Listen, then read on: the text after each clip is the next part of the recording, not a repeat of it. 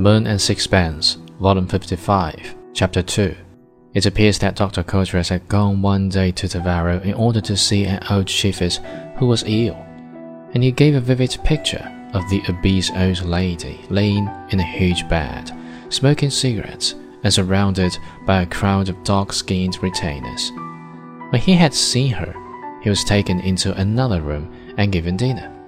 Raw fish, fried bananas, and chicken, que sais-je, the typical dinner of the indigene.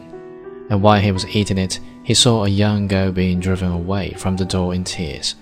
He thought nothing of it, but when he went out to get into his trap and drive home, he saw her again, standing a little way off.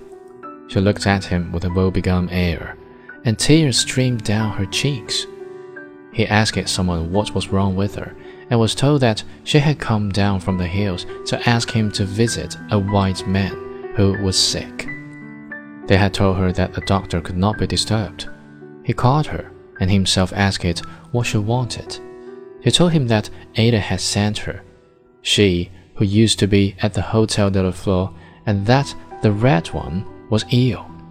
She thrust into his hand a crumpled piece of newspaper, and when he opened it, he found in it a hundred franc note. Who is the red one? He asked it of one of the bystanders. He was told that that was what they called the Englishman, a painter, who lived with Ata up in the valley, seven kilometers from where they were. He recognized Strickland by the description, but it was necessary to walk. It was impossible for him to go. That was why they had sent the girl away.